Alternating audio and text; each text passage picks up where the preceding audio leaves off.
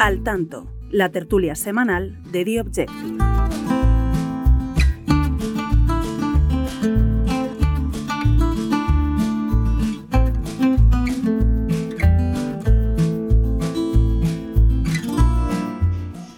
¿Qué tal? ¿Cómo están? Bienvenidos a una edición más de Al Tanto, el eh, podcast semanal de The Objective, la, la tertulia en la que normalmente les contamos, bueno, pues algunas cosas de todo lo que publicamos o de la actualidad de la semana que nos llama la atención. Eh, hoy es un día especial porque en realidad queremos que este sea el último episodio antes de, bueno, de tomarnos unos días de descanso con motivo de las vacaciones de verano y en septiembre volveremos, no se van a librar de nosotros tan fácilmente. Eh, en el día de hoy queremos hablar de varios asuntos. El primero de ellos eh, tiene que ver con la economía y por eso me acompañan Miguel Ors y, eh, e Isabel Acosta. Isabel, ¿qué tal? Buenas. Muy buenas tardes, Álvaro. Em, Miguel, ¿cómo estás? Muy bien, también. Bueno, pues quería hablar con vosotros sobre todo, bueno, de este impuesto que, que anunció el gobierno, anunció Sánchez en el debate sobre el Estado de la Nación. Era un impuesto especial y destinado exclusivamente a grabar a las empresas energéticas y del sector eh, financiero. Eh, hemos conocido esta semana más detalles sobre este impuesto y, eh, bueno, en primer lugar me gustaría, Isabel, que nos contaras en qué consiste o cómo está ideando el gobierno esta nueva tasa y a partir de ahí preguntaros alguna cosa más. Bueno, pues en principio el impuesto a las empresas energéticas se trata de un gravamen del 1,2% sobre, sus ingresos netos. ¿Ingresos netos de qué año? ¿De este año 22? En 2023 se pagará sobre los de 2022 y en 2024 sobre los de 2023. Como muchas empresas eh, no tienen sus cuentas cerradas a junio o no coincide su año fiscal con su año natural, pues se hace una estimación y se paga en dos fases, en febrero y en septiembre en febrero sobre la estimación y en septiembre ya sobre, sobre el dato final del año anterior. Eso es en el caso de las energéticas. ¿Y en el caso de los bancos? Eso es en el caso de las energéticas. En el caso de los bancos, lo que se ha conocido esta semana es que se hará sobre los intereses netos, por llamarlo de alguna manera, o las comisiones netas, es decir, los intereses que soporta la entidad financiera y los que eh, repercute, y las comisiones que soporta la entidad financiera y las que repercute por la diferencia. Y en este caso, el gravamen es del 4,8%. Bueno, pero claro, aquí la pregunta, bueno, aquí hay varias preguntas interesantes eh, que podéis contestar cualquiera de los dos que sabéis mucho más de economía que yo. ¿Cómo es posible que, eh, claro, se le ponga a estas alturas de la película un, eh, un, impuesto a una empresa por, en relación a sus beneficios, como en el caso inicial de las energéticas, si ya pagan impuestos por los beneficios? Es decir, esto es un poco extraño. Entonces, eh, ¿esto cómo, cómo, cómo, se come? ¿Cómo casa esto, Isabel? O sea, ¿qué, ¿qué, dicen los que saben del asunto? Porque a lo mejor si mañana eh, Iberdrola, Endesa, Repsol acuden a los tribunales, quizás puedan ganar la batalla, ¿no? Efectivamente, Álvaro. Bueno, de hecho ya mm, los grupos parlamentarios que están en la iniciativa mm, de estos gravámenes ya se han puesto la venda antes que la herida porque no lo han diseñado como un impuesto, sino como una prestación patrimonial al amparo del artículo 31.3 de la Constitución. El carácter temporal de una crisis eh, justificaría hacer eso, pero ni siquiera no es ni un impuesto ni un, tributo, bueno, sabemos que son tasas, impuestos y contribuciones especiales, no es ninguna de esas tres cosas, es una exacción. Entonces ahí se han puesto, como digo, la venda antes que la herida y evitarían que esto, mm, cuando se discuta en alguna instancia, pase primero por tribunales económico-administrativos, haya más inseguridad sobre dónde acudir, seguramente un contencioso e incluso algunos expertos de los que hemos consultado desde la redacción de The Objective nos comentan que podría incluso acabar en un recurso de inconstitucionalidad porque presume mala fe por parte del empresario en la repercusión, supuesta eventual repercusión en precio del sobrecoste soportado a los clientes. Miguel, ¿tú, ¿a ti qué te parece esto como, como figura fiscal nueva? Esto es una innovación tremenda ¿no? del gobierno de Sánchez. No, no esto ya, ya ha pasado. En The Objective publicamos justamente un artículo sobre sobre esto todo es repetir el año 73 lo que pasa es que yo, soy como el burro de rebelión en la granja que se pasa toda la novela diciendo ya veréis ya veréis y efectivamente es que esto es mm, vuelve otra vez las típicas medidas que se adoptaron en el año 73 muchas de las cuales no, sirvieron para nada, porque, bueno, para tener a la gente entretenida debatiendo mientras la, crisis se, resolvía sola, porque las crisis de este tipo, pues la única manera que hay de, salir adelante es mediante una mejora de productividad que implica reformas estructurales que llevan mucho tiempo. Entonces, pues nada, esto es acusar el golpe. Entonces, en el año 73 se aplicaron un montón de medidas que nos están sonando ahora mismo. Y una de ellas, y la llevaron a cabo en 73-80, en Estados Unidos fue un impuesto sobre los beneficios extraordinarios de las petroleras que recaudó, luego como en Estados Unidos sí siguen, hacen un seguimiento de las medidas que adoptan, pues nombraron una comisión, estudiaron, bueno, esto ha funcionado, no ha funcionado, qué ha pasado con ello. Y entonces una comisión eh, multipartidista, interparlamentaria, con republicanos, y demócratas y con expertos de todo tipo llegó a la conclusión, vamos, no llegó a la conclusión, sino que miró los datos y vio que se había recaudado una quinta parte de lo que pensaban recaudar, o sea, bastante, menos de lo que pensaban recaudar, y luego que había provocado una caída de la inversión en, en el sector, con lo cual al final había aumentado la dependencia de Estados Unidos de, de los productores extranjeros de petróleo. ¿Cuál es la lógica de esta medida? Pues es la lógica de Robin Hood, es decir, tú tienes una situación, un choque asimétrico que afecta a unas personas más y a otras menos. En el caso de, las energéticas, se encuentran en principio con que les sube el precio de la materia prima que ellos venden eh, y, lógicamente pagan la gente, el hombre de la calle. Entonces dice, bueno, pues esos beneficios de más que te llevas los vamos a repartir en un intento de solidaridad. Lo que pasa es que no funciona. No funciona como hemos visto, em, se recauda poco, distorsiona muchísimo y con los bancos, porque se supone que al subir los tipos de interés van a ganar más dinero. Bueno, esto de que van a ganar más dinero mm, está, está por ver, o sea, depende de cómo gestionen. Ahora mismo los bancos están en una situación muy complicada, con una competencia cada vez tremenda mayor de, la, de las fintech y, aquí en, el imaginario popular está la idea de que los bancos son poderosos y que, que todo lo malo que le pase es bueno para el ciudadano. Pero yo mm, no sé cómo la gente mm, tiene tan mala memoria. O sea, el problema de la crisis de 2008 fue que los bancos quebraron. O sea, que los bancos estén mal es malísimo. ¿Por qué? Pues porque mm, cierra el crédito y la economía se mueve muchísimo en, base al crédito. Entonces reduces la oferta monetaria y al final provocas una, una recesión. Claro. Y luego hay, y luego hay dos temas también eh, tremendos, que uno es que, como contaba antes Isabel, el día que empecemos a recaudar este impuesto, ya será demasiado tarde. Es decir, esto es un dinero que nos va a llegar luego a posteriori. es decir, no va a resolver. Es decir, esta medida no resuelve la crisis que estamos viviendo en la actualidad. No, no, eh, es... pan para mañana, se supone. Bueno, ni siquiera, o sea, tampoco va a tener un efecto muy, muy, muy grave. O sea, esto está. Mm, Sánchez está haciendo malabares para distraer al público y que tenga la sensación de que se está haciendo algo para la gente que, que está muy enfadada, con, naturalmente, porque es que una inflación del 10% es, un golpe brutal en, la capacidad de consumo. Entonces, bueno, pues hacen estas cosas que son. No, no es solo de Sánchez, ¿eh? fuera en estas cosas las están haciendo en el Reino Unido, en Italia, en Grecia, en, Hungría. Y en Hungría, o sea, en otros países. Es típica medida populista. Eh, Isabel, luego hay otro tema que, también es eh, curiosísimo y es que el gobierno va a prever sanciones para evitar que estas empresas afectadas por la nueva tasa trasladen eh, una parte de la misma a los consumidores ¿no? y, eh, eleven los precios. ¿no? Eh, pero claro, esto realmente yo creo que es casi imposible de, luego de demostrar. Es decir, ¿cómo va a demostrar el gobierno? Que alguien no ha alterado sus precios ¿no? y que una parte de su precio tiene que ver con el nuevo impuesto. En fin, no sé, esto tú lo has estudiado con expertos y tal, ¿y, que, a qué conclusión llegas?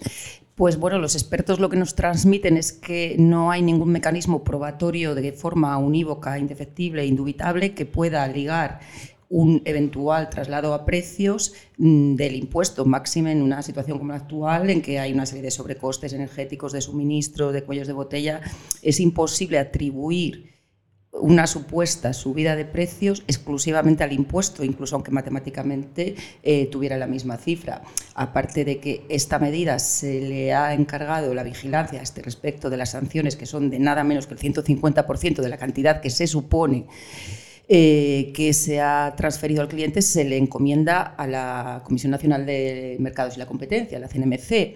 Eh, bueno, mm, eh, no sé, yo por las cosas que, he estado hablando con expertos de distintas áreas, ellos anteponen o consideran que la CNMC antepondría la libertad de competencia antes que una medida temporal para solucionar una coyuntura que se agravó el 28 de febrero cuando comienza la invasión rusa de Ucrania, que seguimos en julio eh, y que, bueno, pues supuestamente llegará a las arcas públicas, que por cierto, con inflaciones de dos dígitos, están teniendo subidas, por ejemplo, en el IVA del 21%, pues bueno, pues sí, en febrero de 2020 tenemos el primer ingreso y, como me avisan eh, con el consenso de todos los expertos, las primeras incursiones en tribunales por el diseño defectuoso de la medida en el que coinciden tanto fiscalistas como constitucionalistas y distintos economistas y distintos eh, expertos de, los ámbitos referidos en la medida. Bueno, y si encima eh, de todo esto eh, no tuviéramos suficiente con la inflación y con todas estas medidas del gobierno, resulta que nos hemos enterado de que con los datos en la mano de Estados Unidos entra su economía en recesión se ha contraído en el, segundo, en el segundo eh, trimestre, corregirme, ¿no? Eh, esto nos pone en una situación más delicada de lo previsto. Miguel, eh, ¿cómo ves el, horizonte? Bueno, la palabra recesión a lo mejor le viene un poco gorda, grande a la, situación. O sea, en un momento dado esto, el gobierno de Estados Unidos pidió al, NBR, que es el órgano que lleva la contabilidad en Estados Unidos, que le hiciera un estudio sobre, sobre las recesiones que había habido en, el periodo posterior a la posguerra y entonces tuvieron que llegar a algún tipo de definición de qué es recesión. Entonces la NBR llegó a la conclusión de que son dos trimestres consecutivos con crecimiento negativo. Bueno, y ya estamos ahí. Sí, pero, pero en España, por ejemplo, una de las peores crisis desde el punto de vista del empleo fue la de las, dos del petróleo, del año 73, que pasamos de un, de un paro del 2 y pico por ciento al 93, pues en, en, esas décadas llegamos a tener... Y no hubo recesión. Y el, Producto Interior Bruto nunca, en las crisis del petróleo, nunca llegó a estar en terreno negativo. Pero claro, si tú vienes de un crecimiento del 6% y te pones en un crecimiento del 0%, esto es un frenazo, es un frenazo brutal. Entonces, Estados Unidos lo que tiene primero, que demostrar es que se toma muy en serio la inflación. Y eso es lo que están haciendo ahora mismo. Lo hicieron con Volcker y eso es lo que explica por qué el dólar es la moneda refugio a, nivel mundial. y por eso han subido el 0,75 claro, el 0,75 lo tienen que subir porque ellos están, en, para ellos una inflación de dos dígitos es una cosa absolutamente excepcional y tercermundista. Ellos no lo van a consentir nunca. Y si tiene que entrar en recesión la economía, pues que entre la economía. De todas formas, es una recesión muy relativo, con un nivel de paro que mm, es bajísimo, no sé si está en el 3 o en el 4% y siguen creando esto empleo. Entonces, lo, que la gente en Estados Unidos está notando es la inflación, y mucho más que la recesión típica o las quiebras empresariales o, o el desempleo. Entonces, yo creo que la preocupación era fundamental y de hecho las bolsas creo que han reaccionado bien. La preocupación fundamental es ahora que la Fed no fuera lo suficientemente enérgica con la inflación y esto demuestra que sí lo va a ser. O sea que tú eres partidario de que el Banco Central Europeo siga esa senda y vaya subiendo tipos aquí también. Claro, el problema es que, como decía siempre Tú estabas en Bruselas cuando se lanzó la moneda única, entonces te acuerdas del, debate sobre el área monetaria óptima. Bueno, Europa no es un área monetaria óptima, Estados Unidos sí lo es, o por lo menos lo es mucho más que, Europa. En Europa hay situaciones muy diferentes. Tenemos los alemanes por un lado, tenemos los, los, los españoles por otro. En Alemania preocupa mucho más la inflación que, el peligro de recesión y en los países austeros. Entonces, lo lógico, es mucho más difícil la situación que tiene el BCE, pero desde luego yo, mi punto de vista es que tú no puedes tolerar una inflación del 10% mm, de forma sostenida durante meses y meses, porque eso te destruye una economía. Eso es una de las razones por las que este ha sido un país siempre más atrasado, porque nunca nos hemos tomado en serio los precios. Los alemanes, los suizos, los japoneses, los estadounidenses siempre han sido muy serios y en cuanto veían que repuntaba la inflación, tomaban medidas. Aquí no lo hemos hecho nunca. Entonces, ahora, con, de la mano del BCE, se va a hacer muy complicado, porque aquí en España estamos todos celebrando los datos del paro hoy, pero resulta que estamos en un 12% de, de, paro, que es una cosa absolutamente vergonzosa. Bueno, pues en España, como empiecen a subir los tipos a la americana, esto nos podemos encontrar con una situación muy complicada, sin hablar ya de la prima de riesgo, claro. que, se dispararía seguramente. ¿No? Exacto, no, no. en, en, España, en el momento en que entre en, recesión, pues la, la gente va a empezar a preguntarse bueno, y estos señores, con la economía creciendo tan poco, ¿cómo, piensan, ¿cómo piensan devolver el dinero que deben? Claro. Isabel, ¿tú cómo ves el otoño eh, negro? Bueno, yo creo que en Europa y concretamente en España sí que, sí que se anticipa un otoño negro. No sé si respecto a Estados Unidos estará de acuerdo Miguel conmigo, pero yo creo que es una economía eh, que reacciona muy rápido, muy acomodaticia. Eh, me preocupa menos una recesión de dos meses en Estados Unidos que una caída sostenida durante nueve meses sin estar en recesión como tal. Entonces yo creo que Europa en este sentido pues está rezagada. El Banco Central actuó más tarde, minimizó el impacto de la inflación y luego concretamente en España pues tenemos una serie de debilidades como la deuda pública, como algunas rigideces del mercado, como el, el posible espanto a la inversión que puedan hacer medidas como la de las eléctricas y la, y la banca, que también nos lo han reiterado los expertos, y esa sombra de inseguridad jurídica de que las reglas del juego cambian cada seis meses. Entonces, desde luego hay muchos colectivos ahora mismo demandando, eh, continuamente eh, llegan al periódico portavoces de distintos ramos productivos y eh, se espera un otoño, desde luego, en el que ya las medidas de la reforma laboral o los logros de la reforma laboral se van a atenuar, el efecto escala eh, va a desaparecer y eh, pasada eh, pues la fruición del verano, que todos después de dos años de pandemia necesitamos salir, ahí es cuando se va a ver realmente, se va a quedar mm, exhibida la, menor capacidad financiera de las familias y las pymes. Muy bien, pues vamos a dejar aquí la parte económica, hacemos un alto en el camino y continuamos. Estás escuchando Al Tanto.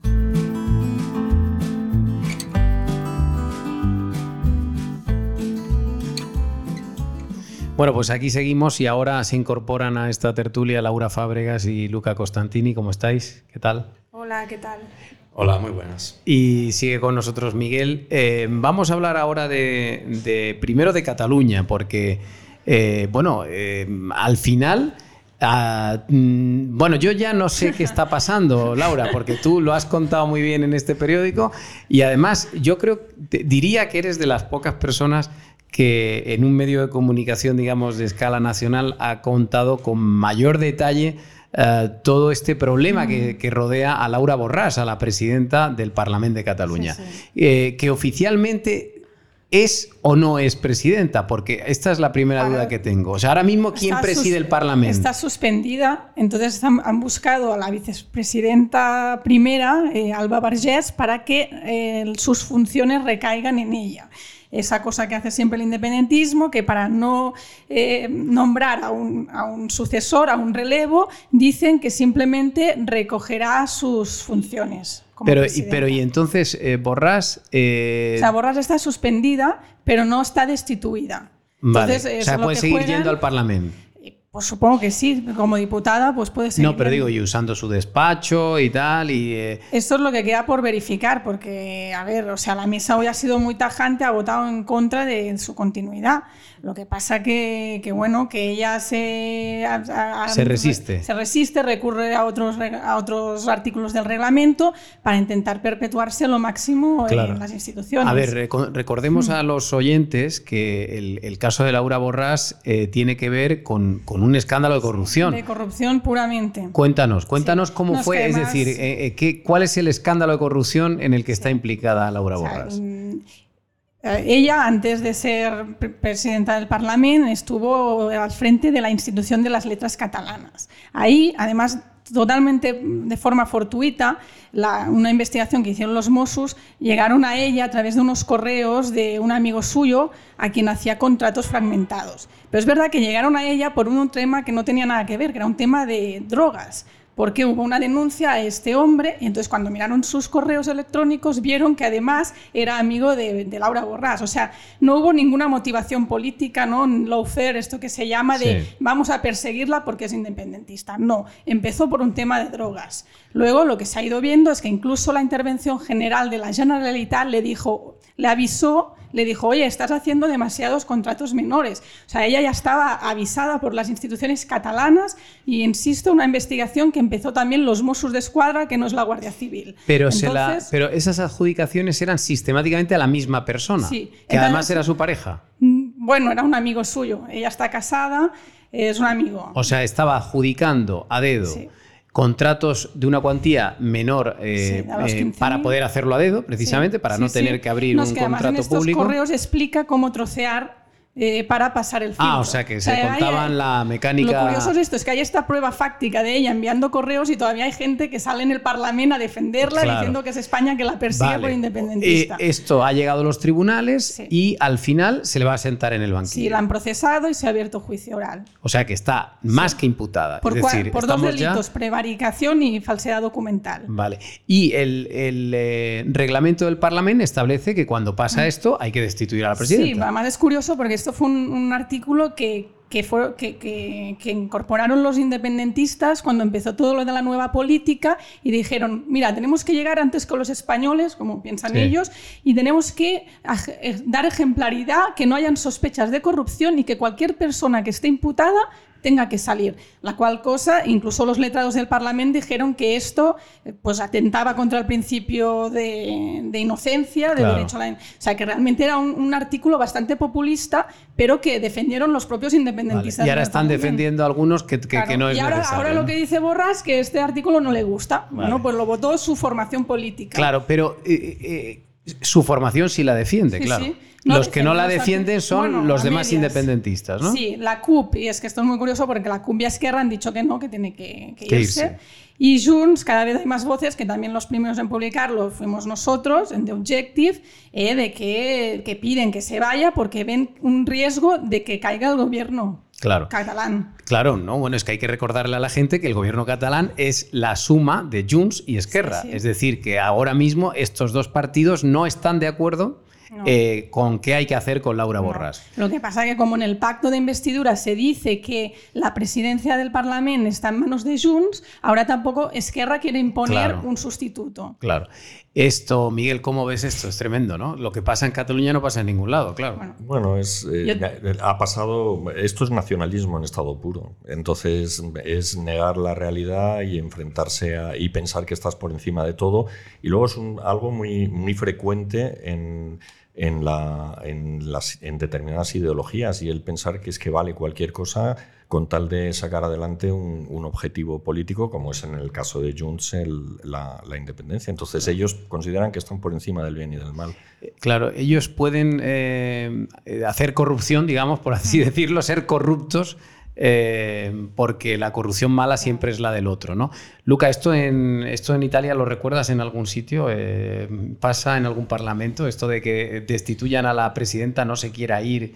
En fin, eh, y haya algunos que incluso cuando te van a sentar en el banquillo tengan, tengan dudas sobre si hay que echarla o no. Bueno, a ver, nosotros tenemos un buen historial ahí de corrupción. no sé podéis dar, podéis dar lecciones, ¿no? Vamos a, tenemos que hacer un monográfico si, si de verdad quieres entrar. Bueno, hombre, los últimos años, claro, todo lo que está alrededor de Berlusconi, el propio Berlusconi, ¿no? Quiero decir, tuvo muchísimos juicios abiertos y justamente, digamos, parte de su carrera política era para evitar eh, la parte judicial y muchísimos otros dirigentes, pero también es verdad que en Italia se dio en los 90 con todo lo de Tangentopoli, eso fui, sí que fue eh, apagar y volver a empezar y fue realmente, ya que se habla tanto de los ERE y del tema de corrupción sistémica, algo que aquí el PSOE no está abordando desde el punto de vista conceptual, histórico y político, si quieres, pues en Italia sí que se abordó, porque ahí realmente se fulminó una clase dirigente, el Partido Socialista italiano entonces de Bettino Craxi cayó totalmente eh, de todo tipo de lugares de poder, el propio Bettino Craxi, que, era que llegó a ser presidente del gobierno, a pesar de no haber él técnicamente ganado dinero, digamos, de toda la trama, ¿no? un poco hablando del tema de la defensa de Sánchez de Griñán y tal, pues claro, tuvo incluso que pirarse, bueno, decidió fugarse porque tenía varios juicios abiertos y se fue a Túnez a acabar su vida ahí.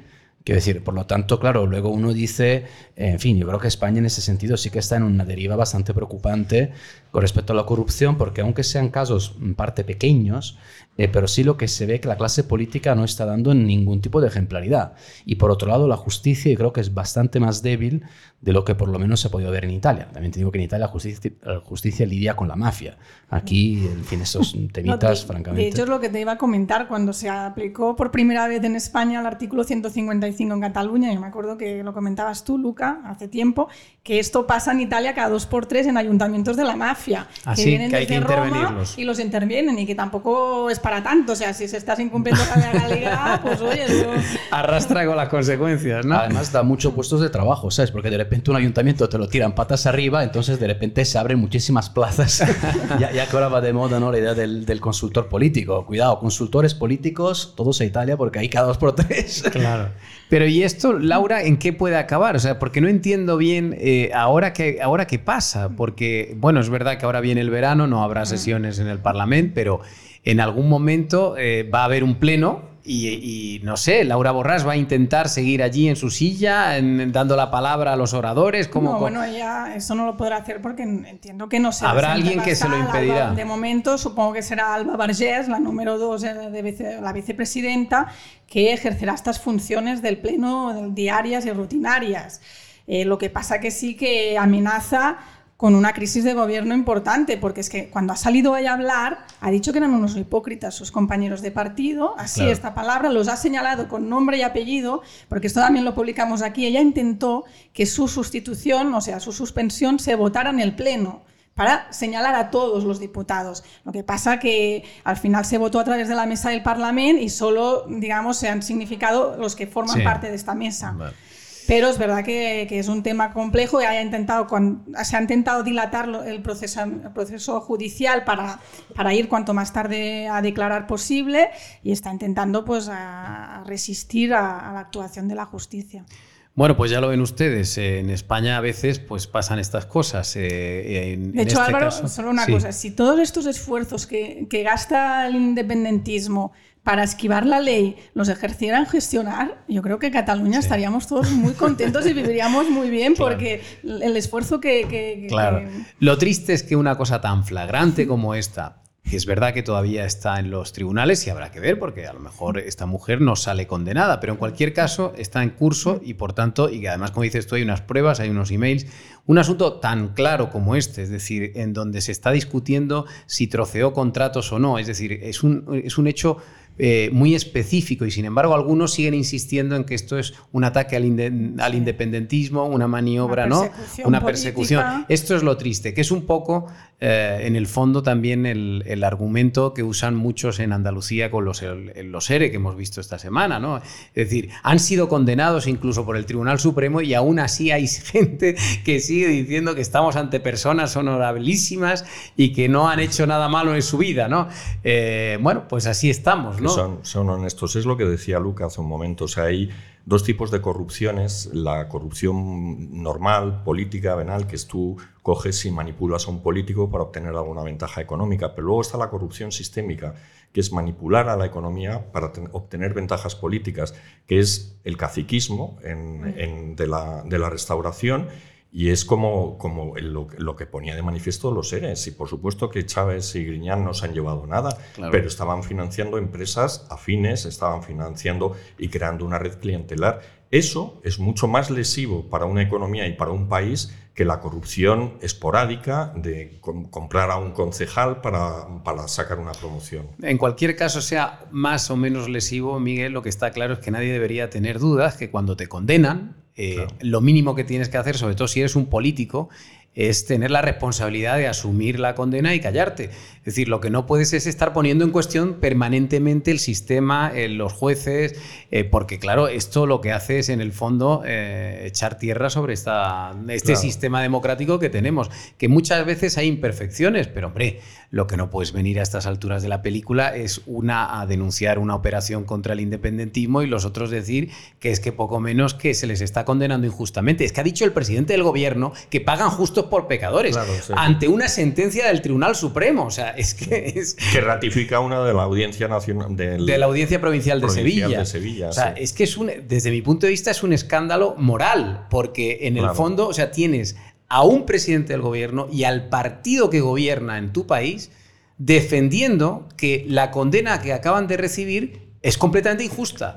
y, que, y que los tribunales eh, se han cometido un gravísimo error porque han pagado justo por pecadores. Claro, claro, y que estaban haciendo cosas que en el fondo benefician a la gente, es lo que decía Luca. O sea, si la mafia también crea mucho empleo. Claro, es la, es la, la deslegitimación de las instituciones, la deslegitimación del, del, sistema judicial, de todo, en fin. Sí, es, otra característica de España, que en realidad no se ha tomado nunca muy en serio el Estado de Derecho, lo hablábamos antes con Isabel, el respeto de la legalidad, la seguridad jurídica, aquí se considera, pues en fin, que como decía Romanones, que se puede hacer lo que te dé la gana. A mis amigos les aplico el a mis enemigos les aplico el, reglamento. Mm, con esa mentalidad en, Estados Unidos, en los países anglosajones en los países serios, la ley es una cosa muy seria y el que la viola, esto si, en, si vulneras una norma de tráfico, en Estados Unidos te llevan esposado al cuartelillo. ¿Por qué? Pues no, no porque sean unos brutos, sino porque la ley es una cosa muy seria. Mm. Aquí bajas, hablas con el agente, qué tal y no sé qué. Claro. Eh, incluso algunos, eh, cuando les condenan, les siguen considerando héroes. Yo me acuerdo de eh, hace 25 años o 26, cuando yo empezaba, una de las primeras cosas que me tocó cubrir precisamente fue la entrada en prisión de, bueno, fue el caso Marey y la entrada en prisión de Barrio Nuevo Ibera, el ministro y el secretario de Estado de Felipe González, condenados por secuestro, por secuestro. Y oye, había una multitud a la puerta de la cárcel de Guadalajara. O sea, aquellos señores entraron en la cárcel ante los vítores de un montón de gente. es decir, así somos. Y habían sido condenados por el Tribunal Supremo también. Claro, no, no. Y todo lo de Segundo Marey era de Mortadelo y Filemón. O sea, se equivocaron de número porque llevaban mala nota. Secuestraron al que no debían. Secuestraron a uno. Bueno, al que no querían secuestrar. Y luego lo justificaban, diciendo que mientras estaba preso le habían dado favor al litoral. eso Le habían tratado bien. Sí, sí. Eso es tremendo. Bueno, Vamos a cambiar de tema. Eh, Luca, eh, me gustaría que nos contaras eh, también qué pasa con Monedero, porque de repente esta semana hemos conocido que, oye, que le van a investigar algunos pagos que ha recibido porque parece que puede haber blanqueo de capitales. Cuéntanos. Sí, bueno, hablando de tribunales, ¿no? Pues sale monedero. La verdad que ya, incluso en Podemos, ya nadie, en fin, ya es como el pan de cada día. Esto, esto sorprende, ¿no? A ver, bueno, claro, es que aquí lo que ha habido pues es un giro muy importante en la Audiencia Nacional sobre, digamos, todo lo que tenía que ver con la famosa empresa esta, la primera, empresa de, poder, de Monedero, que se llama Caja de Resistencia Motiva 2, que era esa, esa, empresa, digamos, que luego se dijo que era una empresa pantalla, bueno, se demostró que era una empresa pantalla, que, en fin, él cobraba unos cuantos miles de euros, tipo 450 y pico mil euros de euros, para hacer informes, en ese caso, para el gobierno de Caracas, y que luego, claro, tuvo muchos problemas con Hacienda y eso acabó ¿no? con la famosa dimisión de Monedero, que fue muy, muy sonada porque fue el primer dirigente de Podemos en dimitir. Bueno, ¿qué está pasando ahora? Está pasando que la Audiencia Nacional, concretamente el juez Manuel García Castellón, que archivó en su día el tema de la financiación de Podemos, ahora acaba de reabrir una investigación centrada en la figura de Monedero. A ver, es un entramado realmente de empresas, de flujo de dinero que, en fin, van y vienen. Y fundamentalmente a Monedero se le está investigando por una presunta eh, en fin, manipulación o falsificación de documentos, concretamente de facturas de esta empresa, ¿no? la caja de resistencia Motiva 2. ¿Qué pasa? Que esa, esa empresa pues recibía, recibía dinero y eh, el juez, después de un informe de la UDEF, sostiene que sí que hay documentos que, en fin, mm, no cuadran las, cifras, las fechas y tal. Y en ese entramado de empresas aparece una segunda empresa. Y aquí entramos en el tema del Pollo Carabajal, ¿no? el ex jefe del Servicio Secreto de, Caracas, del gobierno eh, de Venezuela, que eh, dijo en su día, eh, oye, cuidado porque aquí hay una empresa que se llama una tal View Europa, que parece ser que era una empresa que servía también para, en fin, todo ese te que maneje de dinero. Eh, eh, entonces, claro, eso es un poco eh, el esquema general. Luego hay personas, ahora para no alargarme demasiado, pero sí, hay personas vinculadas a esta empresa View Europa que están a su vez vinculadas, es decir, que son familiares de un tal Rafael Ramírez, que es una persona que... No, Rafael Ramírez es muy importante. Muy importante, ¿sabes? en fin, que el pollo Carvajal le señala, dice, este tal Rafael Ramírez era quien, él dice el pollo, es quien entregaba maletines de dinero, entregaba dinero a Podemos. A ver, vamos a ver, cuestión. Eh, la investigación es sobre Monedero, solo sobre Monedero y la empresa es Monedero. Eh, de momento no está Podemos eh, en este esquema, por lo tanto no se puede hablar otra vez de investigación sobre la financiación de Podemos. Sin embargo, es cierto que Monedero no es un personaje cualquiera en el mundo de Podemos. conocido como el comisionista de Podemos, caso Neurona, el puente con América Latina, un dirigente que ha tenido y tiene contactos eh, maravillosos con muchísimos gobiernos de América Latina, el que también abrió las puertas a Podemos a principios de hace ya, hablo de 20 años, en todo ese mundo.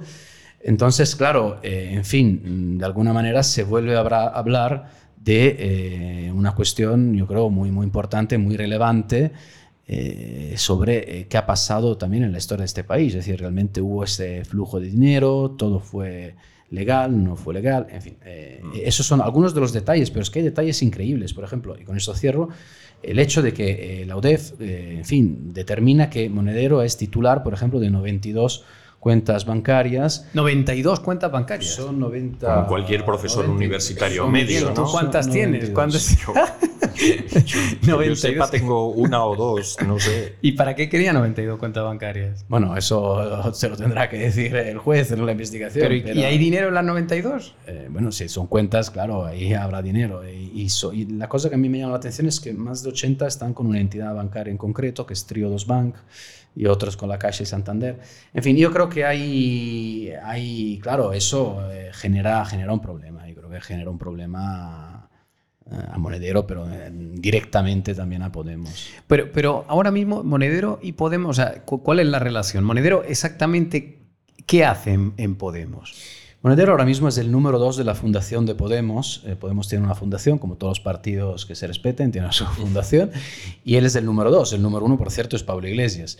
Eh, esa fundación eh, lo que está sirviendo ahora mismo es para abrir puertas en América Latina. Es decir, en fin, con la marca Podemos, a esa fundación le permite a Monedero presentarse hacer un poco su trabajo que, lleva haciendo desde hace unos cuantos años, que es trabajos de consultoría, en fin, de, bueno, eso, de relaciones públicas, pero claro, al tener detrás la Fundación de Podemos y siendo Podemos un partido muy importante en España y el partido que cogobierna con el PSOE, evidentemente puedes imaginar las puertas que te abre, eh, en fin, el gobierno de Argentina, de Bolivia, de Perú, eh, ahora de Colombia, antes de México, donde sea.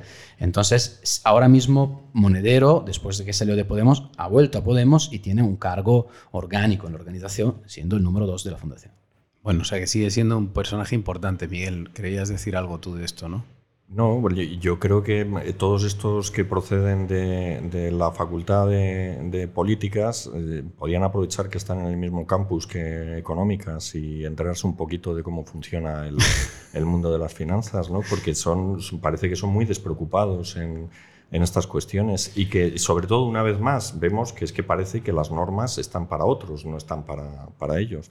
Bueno, han tenido todos problemas, o sea, Echenique también, tampoco parece que se sabe las normas de, de, la seguridad, de la seguridad social, por no hablar de todos los líos que han tenido dentro del propio partido de Podemos. Mm. En fin, es... Mm, bueno, es que de, de, hecho hay más causas abiertas. Este, tenemos todavía el caso Neurona por, por ver qué es lo que va a pasar. Está el tema de las niñeras de Irene Montero, quiero decir, realmente hay varios frentes judiciales abiertos.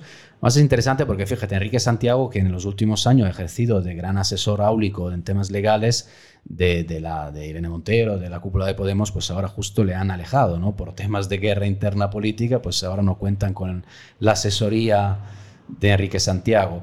Eh, bueno, eh, en fin, eh, ese es un poco lo que está ocurriendo con la nueva política, de alguna manera, que al fin y al cabo pues están teniendo mucha presencia en los juzgados y... Claro, es, es, es, que es eso, o sea, que estos parecía que habían descubierto el, el, el, mundo y que iban a innovar todo y al final son las mismas viejas prácticas de, de toda la vida anteriores al, Estado de Derecho. No hay que olvidar que todos estos partidos son partidos que, no creen en el Estado de Derecho. O sea, la estructura política que fue la, de España durante la, primera época de Franco, tenías tú el movimiento nacional o un partido político que estaba por encima de todos los demás poderes y era el que mandaba, era el jefe de ese partido y en, China es el secretario general del Partido Comunista, en los países de la órbita soviética pues es el, eran, eran lo mismo, el secretario general del Partido Comunista, que estaba por encima de la ley. Claro. Entonces, y eso es, ellos, eso es lo que le gustaría en el fondo a Pablo Iglesias cuando, claro, no, pero cuando lo, él habla. ¿no? Lo ha defendido y sí. en temas de prensa, por ejemplo, claro. ahora que quiere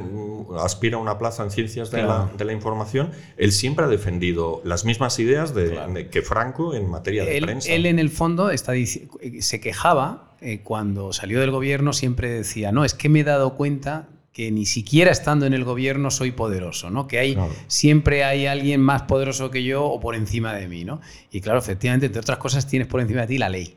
Claro. Y, y, eso, claro, a un político que tiene esas ansias, pues claro, le molesta. Claro, la y, ley molesta. Está, está, en una democracia y en una democracia el Los poder contrapoderes por, por también definición le molesta. está claro. dividido, justamente para evitar que alguien, que alguien como Pablo Iglesias llegue y lo, claro. y lo desmantele. Que es, que es lo que le pasa siempre, que siempre le, le, le molesta a la prensa, le molesta a la justicia, le molestan todos los contrapoderes, los contrapesos que hay precisamente para que nadie mande más de la cuenta. Bueno, luego yo creo que hay un otro dato interesante que eso es más bien relato propaganda política, es el, el llamado lawfare, ¿no? que, que, los de Podemos pues, realmente llevaron de Brasil, pero ya, lo, ya llevamos dos años hablando de eso, por lo menos ellos llevan dos años hablando de ello, que es este supuesto ataque judicial al poder eh, político democrático, ¿no? la, idea, la idea de los poderes enfrentados, pero dándole una vuelta diciendo que efectivamente, claro, los jueces son fundamentalmente antigobierno y entonces maniobran para impedir eh, eso, que en fin, que Podemos puede hacer sus políticas y el PSOE y tal. Y es claro una forma de deslegitimizar una institución. Eh, es un mecanismo bastante bien estudiado. En el 2019 Podemos hizo toda la campaña, las dos campañas con el tema de las cloacas policiales. Eso luego se descubrió, ¿no? que en realidad todo el tema de la tarjeta de Dina se descubrió que era un montaje. montaje sí. De hecho, fue el propio el juez García Castellón fue quien en un primer momento admite a, a Pablo Iglesias como parte eh, en fin, débil del asunto. Y luego rectifica. Y luego le rectifica porque se da cuenta que en realidad de que le han engañado. Le han engañado. y ahora, claro, bueno, por cierto, el juez García Castellón pues está realmente, en fin, es un juez muy, muy, muy fuerte, decir, que va, que va fuerte en ese tema y en otros asuntos, ¿eh? no solo de, de, todo tipo, mientras que, por ejemplo, en el caso Neurona parece que la cosa está bastante más parada y algunas partes que están involucradas en este asunto sostienen que al juez le está fallando un poco de valentía, por así decir. Bueno, pues veremos en las próximas semanas eh, qué sucede con todos estos casos.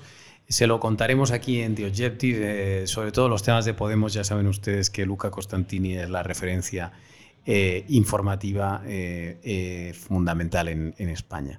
Lo vamos a dejar aquí. Os agradezco mucho vuestra presencia, Miguel, Luca, también a Laura y a todos los compañeros que han estado.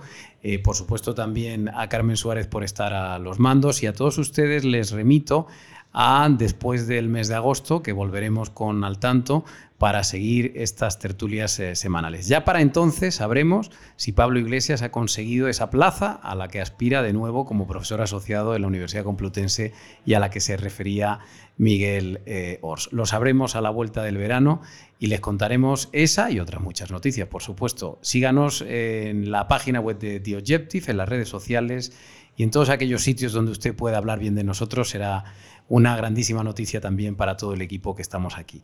Les hablo en nombre de todos ellos Álvaro Nieto, que tengan ustedes un buen verano y nos vemos a la vuelta. Al tanto, la tertulia semanal de The Objective.